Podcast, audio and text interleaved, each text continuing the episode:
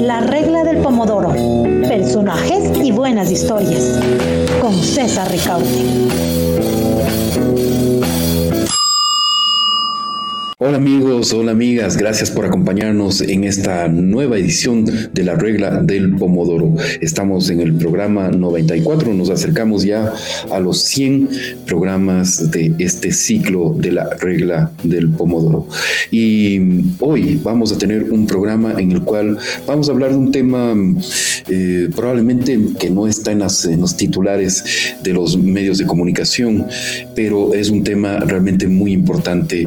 Eh, y que tiene que ver con eh, en qué situación están los derechos humanos en el Ecuador. Este año eh, el Ecuador el Estado ecuatoriano va a ser sometido a un, a un, examen llamado el examen periódico universal.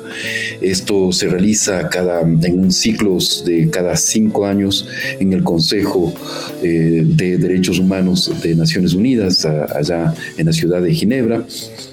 Y como digo, cada cinco años todos los estados del mundo, todos los países del mundo se someten a este examen periódico universal sobre eh, la situación de derechos humanos eh, en cada uno de esos países. Eh, la construcción de, o el examen periódico universal comprende que se reciban informes tanto del Estado sometido a examen, es decir, en este caso el Estado ecuatoriano, como también de la sociedad civil y de los distintos organismos internacionales y las agencias de Naciones Unidas.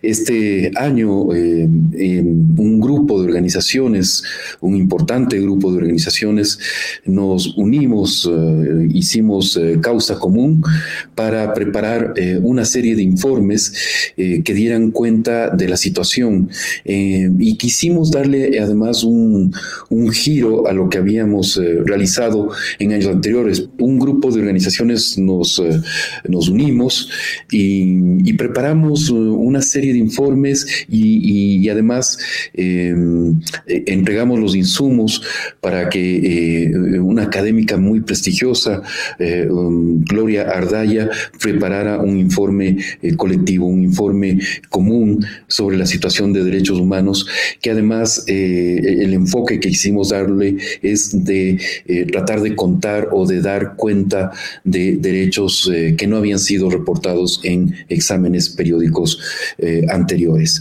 Pero bueno, de todo esto vamos a conversar con nuestros invitados.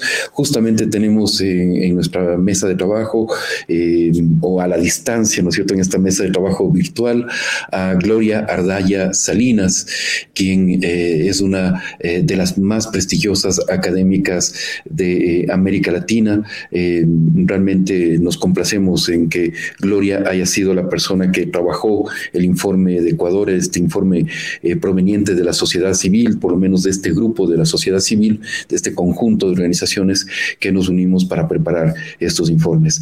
Así que, Gloria, te doy la bienvenida. Además, muchísimas gracias por ese esfuerzo de estar con nosotros en esta, en, esta noche, que para ti en este momento creo que es madrugada, pero bueno, eh, muchísimas gracias por, estar con, nosotros esta noche. A ti, César, muchísimas gracias y a Fundamedio por haberme permitido eh, trabajar en esta experiencia que me ha parecido absolutamente interesante e importante para nuestros países y en especial para el Ecuador.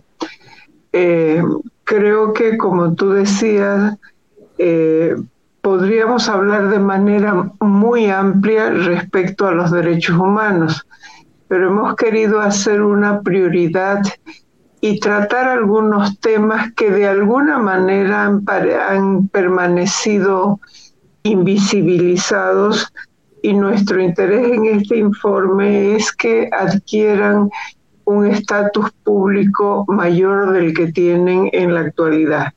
Eh, cuando hablamos de derechos Sí, no, te interrumpo un momentito porque ya vamos a entrar en cuestión. Solamente permíteme presentar a nuestro otro invitado.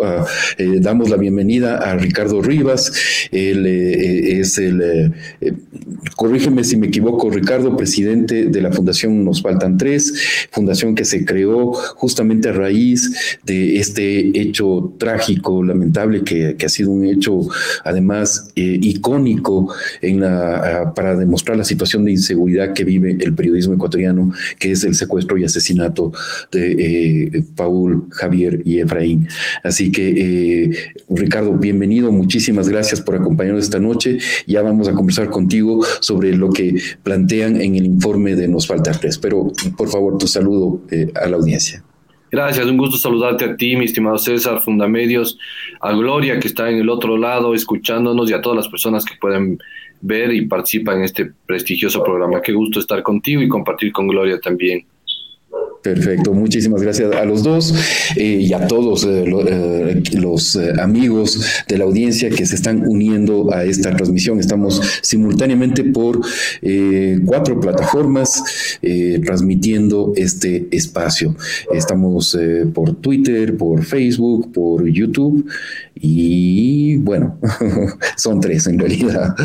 pero bueno, em, entremos en materia. Mm, Gloria, te interrumpí justo cuando estabas comenzando a explicar el enfoque del informe, pero sí quisiera entonces que continuemos em, un poco explicándonos justamente el enfoque de este informe general que se hizo recogiendo los insumos que nos entregaron las distintas organizaciones que se sumaron a esta, a esta plataforma de trabajo, ¿no es cierto? Eh, y más que nada, lo que quisiera, Gloria, es que eh, nos contaras los hallazgos del informe, lo que para ti es lo, central y, quizás responder esta pregunta central que es cómo está en los derechos humanos en el Ecuador, cuál es la situación de los derechos humanos en, el Ecuador.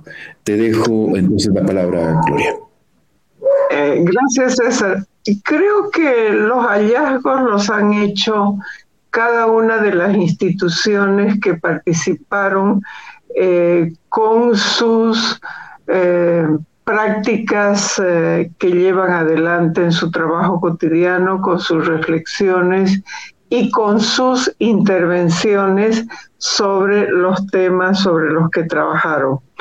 Yo decía anteriormente, y tú lo, también lo mencionaste, César, que eh, cuando hablamos de derechos humanos podríamos hablar de, de una gama muy amplia eh, de temas que son objeto de permanente eh, reclamo y al mismo tiempo de vulneración.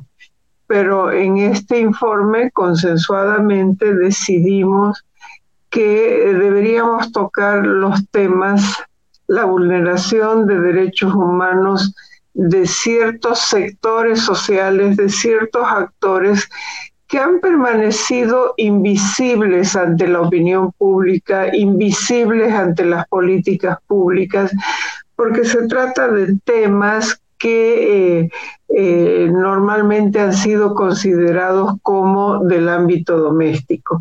Y cuando estoy hablando del ámbito doméstico, estamos hablando de esos derechos que se vulneran al interior de la familia y en un mundo más estrecho y, porque, y como se tratan de sectores vulnerables de la sociedad, pues estos permanecen invisibilizados cuando hablamos, por ejemplo, de la violencia en contra de las mujeres, cuando hablamos de la uh, aporofobia, es decir, la fobia contra los pobres, la homofobia, la, la eh, cómo la sociedad no permite que ciertos actores sociales expresen su sexualidad de manera libre, ¿no es cierto? Estamos hablando de la xenofobia, el desprecio por los uh, migrantes extranjeros, etcétera, etcétera.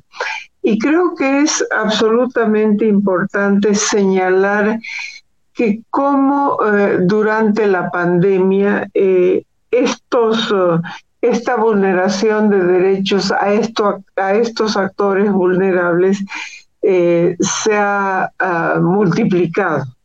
Cómo ha hecho que la pandemia aflore en todos nosotros, en, las personas, en las instituciones, en el Estado, lo, lo peor que ya teníamos, lo peor que de lo cual éramos portadores, eh, eh, se ha agudizado, se ha ensanchado, ¿no? Este odio hacia los pobres, hacia los homosexuales, hacia las mujeres, y ver cómo durante la pandemia, pues, se han agudizado esta vulneración de estos derechos. Y debo decir que en general hemos sido las mujeres las más, em, em, las más em, agredidas por la situación, ¿no es cierto? Entonces, creo que esto es muy importante en un contexto en el que también la democracia ha sufrido los efectos de la pandemia y por lo tanto también los derechos. ¿no?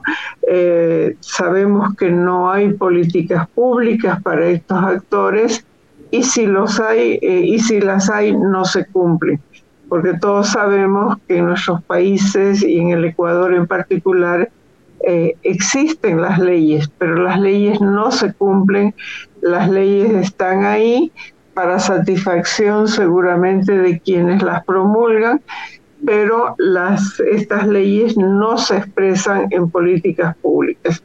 Decía que es absolutamente importante eh, que uno de estos ejes de nuestro análisis es justamente la necesidad de que la democracia esté vigente y que los derechos sean garantizados por el Estado, ¿no?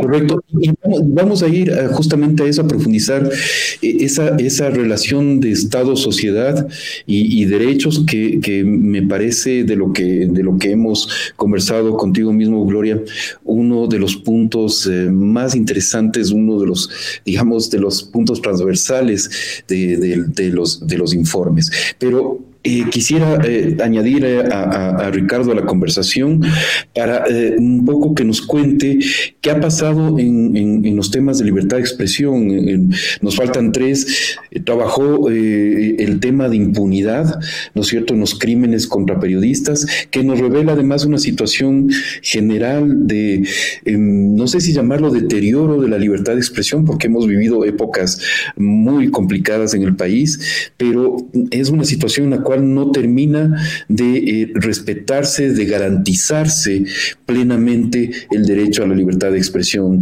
Ricardo, y, no se termina de garantizar la seguridad y protección a los periodistas. Sí, mira, como, como tú lo has mencionado, efectivamente, este tema de, de, que no se garantiza el libre ejercicio de la profesión, el tema de la libertad de expresión, el tema de la libertad a informar y a ser informados es tremendo. Eh, han existido algunos casos, ya nosotros en el informe evidenciamos desde el 2010 cómo varios periodistas fueron agredidos, eh, muchos de ellos eh, asesinados en ejercicio de sus funciones, hasta llegar al 2013, cuando el caso más mediático fue de Fausto Valdivieso, un periodista que en Guayaquil falleció después de tres disparos. Pero luego de, de esto viene el caso de, nos faltan tres, de Paulo Efraín y Javier, que ejerciendo su labor periodística, es decir, yendo a una frontera a cubrir, a tomar información de los hechos que sucedían en la zona, eh, fueron secuestrados y posteriormente asesinados en el lado colombiano. Y esto nos abre un gran panorama eh, y, algún, y, un espectro muy, muy especial, porque realmente se va generando, a través de esta circunstancia, se va generando un tema de información que fue callada, porque después de este hecho lamentable, muchos periodistas o, medios de comunicación dejaron de asistir a la zona hasta el momento. Es decir, ya no tenemos información que se pueda generar en esa, en esa frontera y dependemos únicamente de información oficial que pueda, que pueda um, transmitirse pero hay, hay datos sensibles en el tema de educación, en el tema de salud, en el tema de comunicaciones mismo, en el tema de qué es lo que pasa en la vida diaria con esas personas que viven en frontera, qué pasa con esos jóvenes que muchas veces por cuestiones económicas son anexados a grupos irregulares y que esta información ya no está a, la mano del periodismo que tiene que ir a la zona por este temor que se generó. Ahora, ¿por qué se generó este temor?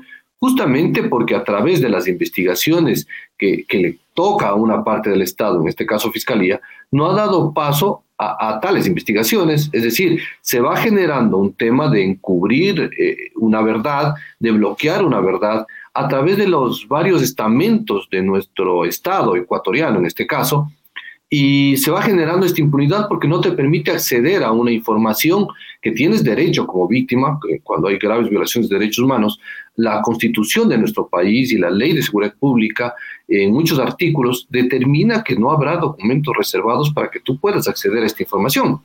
Pero no hay pronunciamientos ni de la Corte Constitucional, bloqueo de, investigaciones por parte de la, de la Fiscalía. Eh, en cuanto al, gobierno de turno, más bien se trabaja de la mano con, con, la, con la Fiscalía.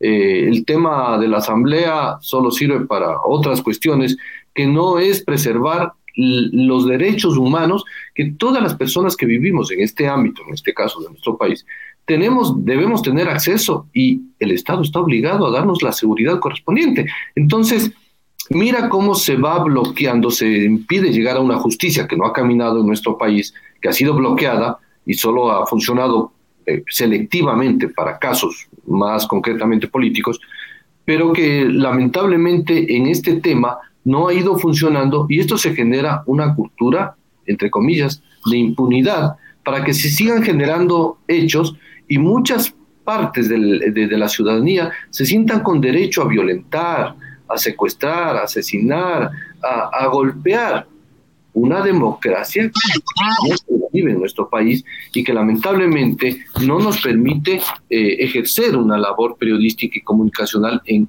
en, este, en este derecho. Entonces, esto es lo lamentable, lo que genera la impunidad y se vuelven a repetir los hechos. Y esto es gravísimo cuando hablamos de derechos humanos. Gracias, eh, Ricardo. Realmente es una perspectiva muy, muy, muy compleja, muy grave la que, la que planteas y lo que se refleja en el informe, además.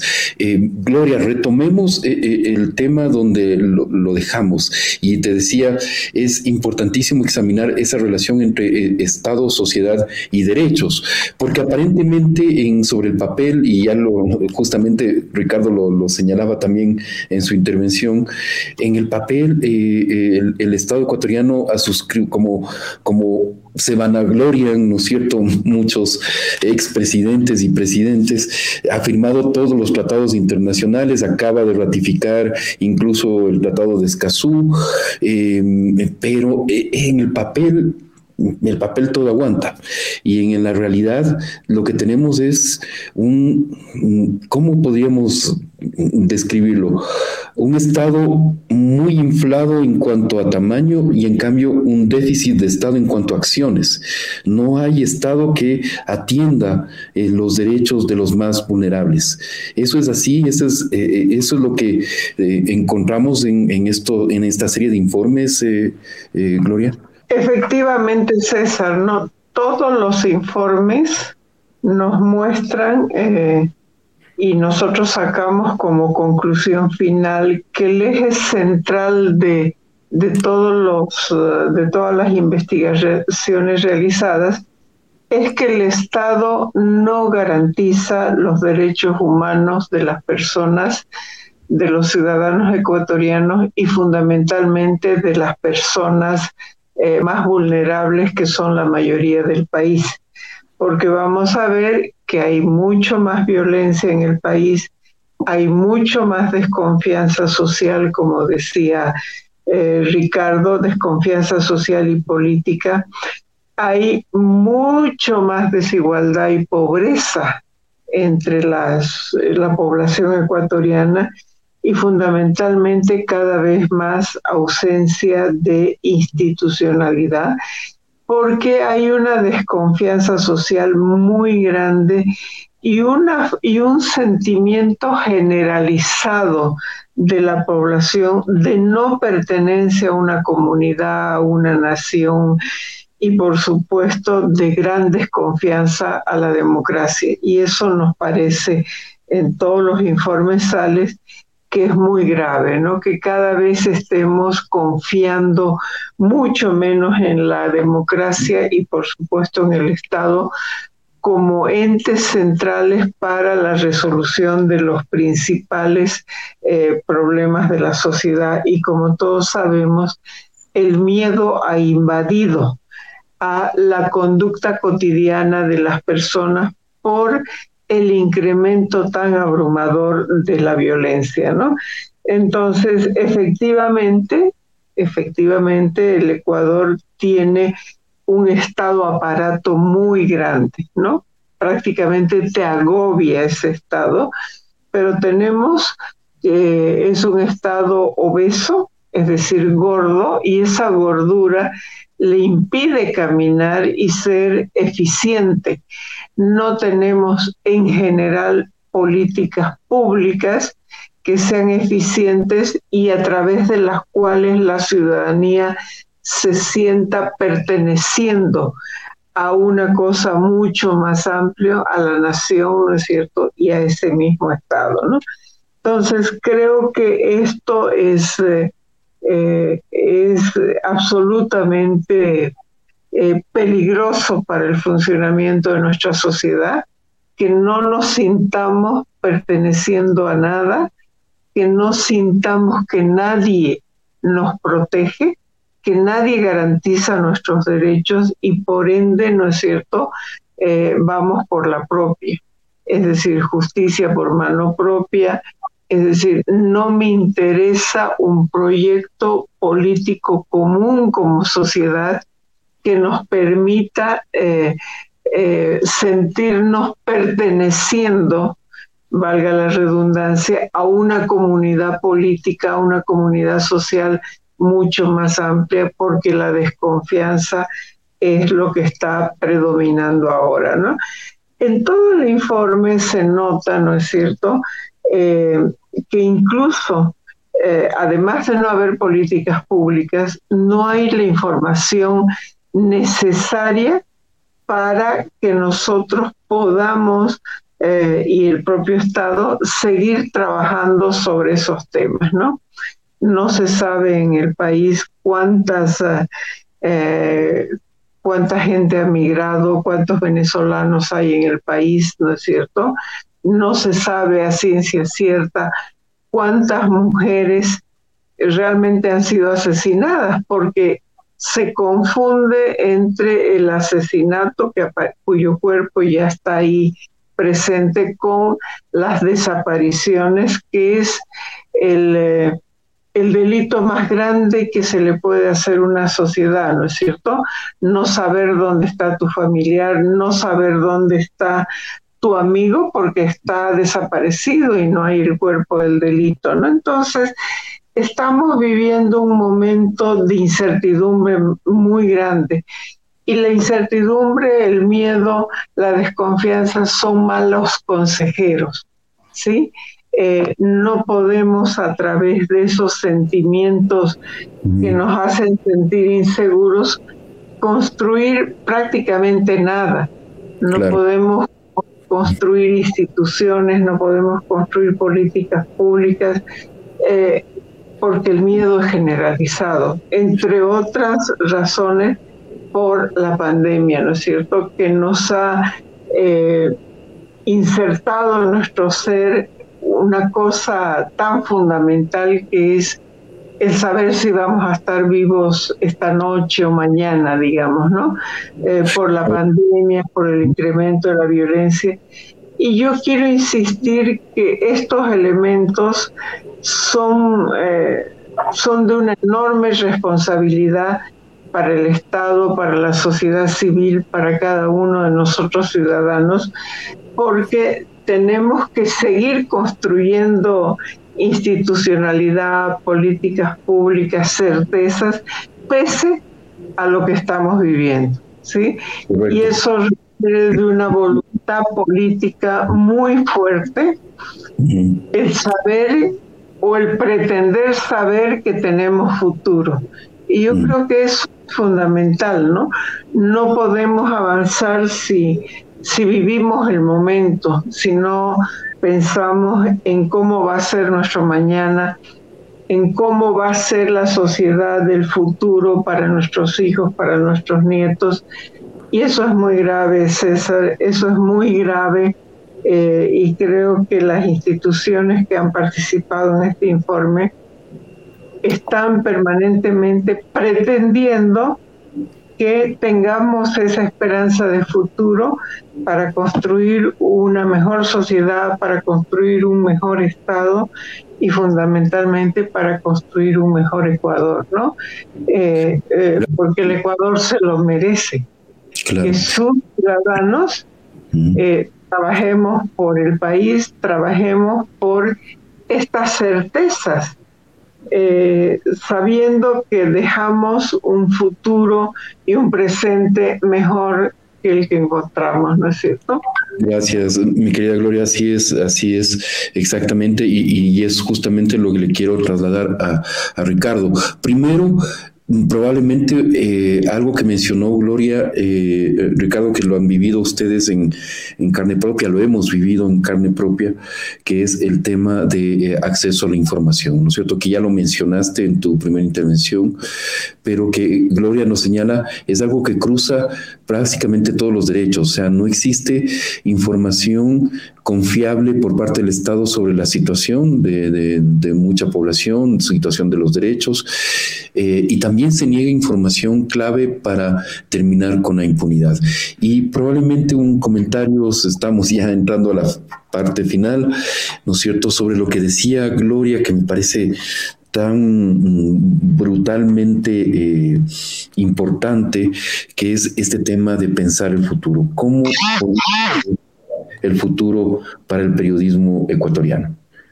Sí, mira, tú, tú has mencionado algunos aspectos que son fundamentales y Gloria de igual manera. Uno de ellos es el acceso a la información, es como nos llama la atención cómo el, todo el Estado eh, se maneja de una manera con un espíritu de cuerpo que se silencia y que no te permite acceder a esta información, información que es clave para determinar, en el caso de nos faltan tres, la omisión del Estado, como en muchas eh, acciones de, que tienen que ver con derechos humanos. Es decir, una cosa es la acción, eh, la falta por acción, pero la otra es la omisión. Y la omisión está dada por autoridades o funcionarios que dejaron, eh, dejaron de hacer o no hicieron u omitieron acciones que podían justamente evitar este tema de caer en graves violaciones de derechos humanos. Y esto es fundamental hacer hincapié.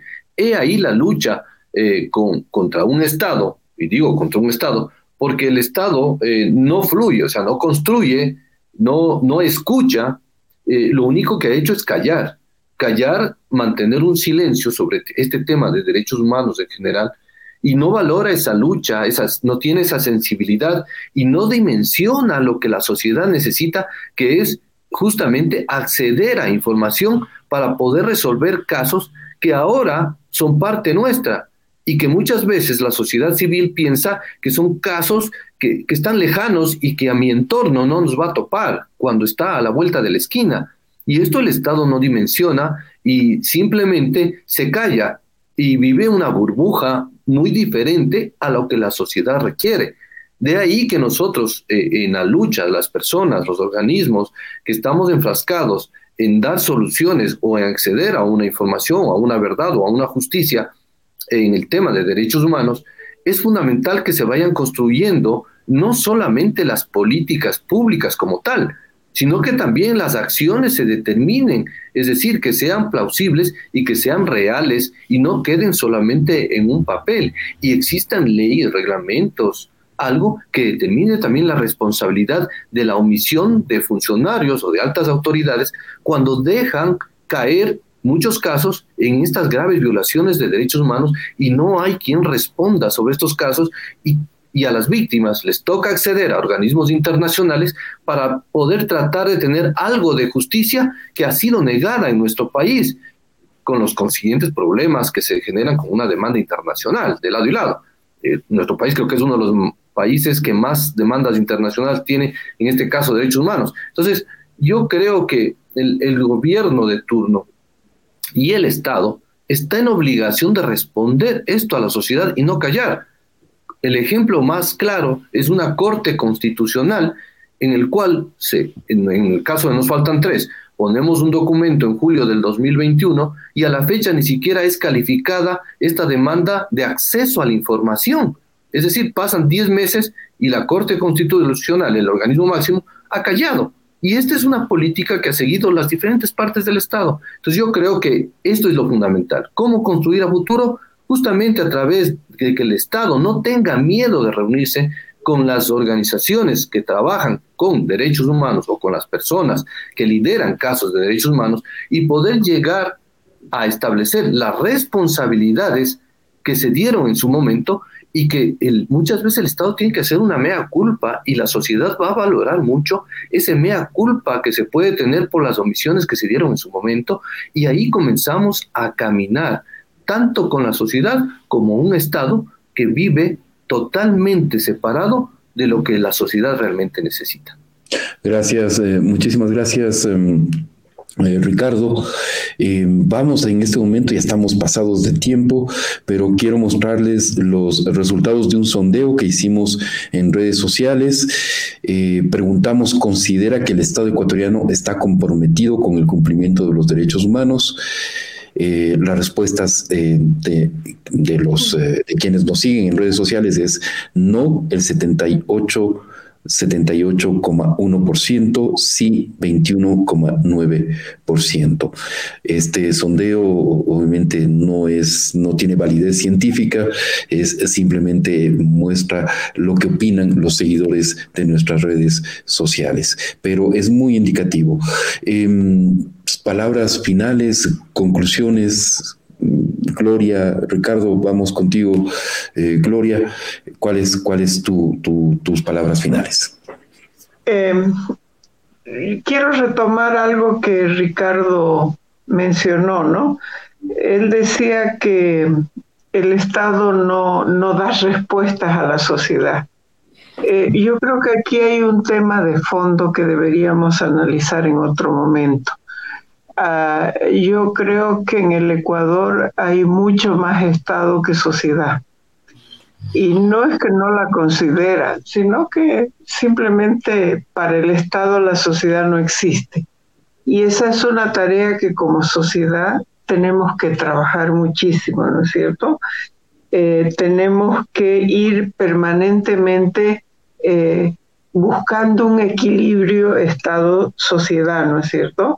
Para que podamos implantar eh, y colocar en la agenda pública eh, los derechos de las personas con mayores vulnerabilidades, ¿no es cierto?, en el país, que son la inmensa mayoría del país.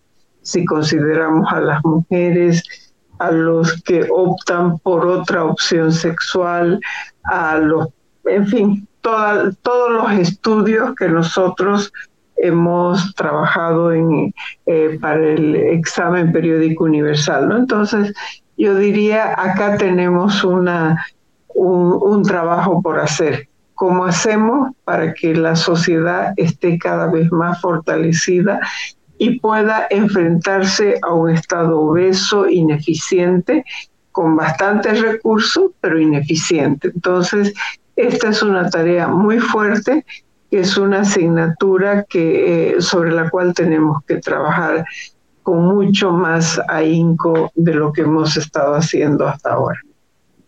Gracias, muchísimas gracias, Gloria Ardaya.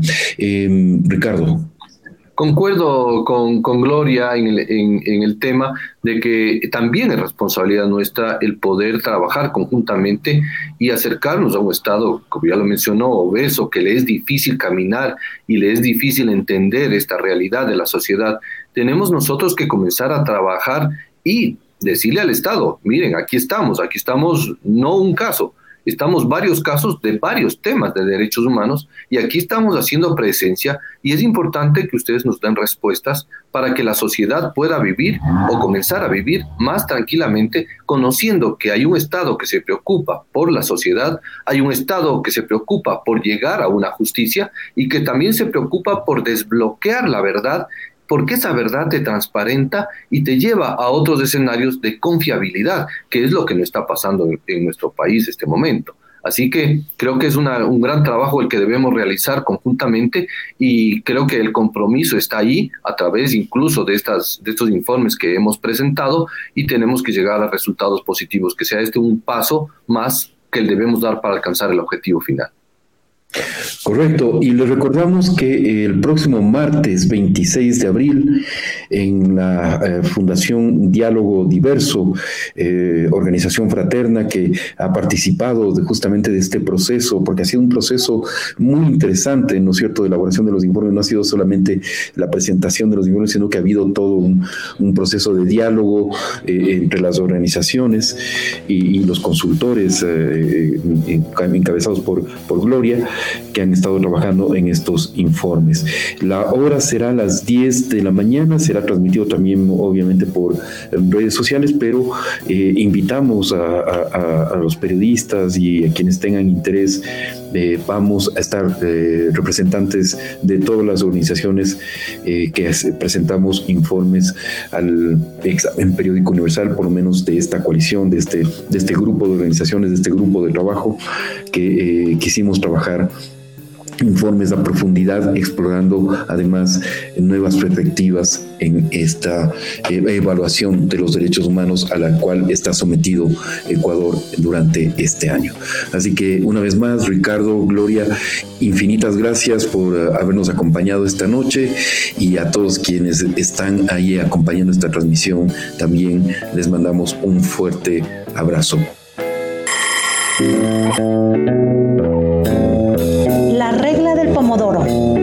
Personajes y buenas historias, con César Ricaute.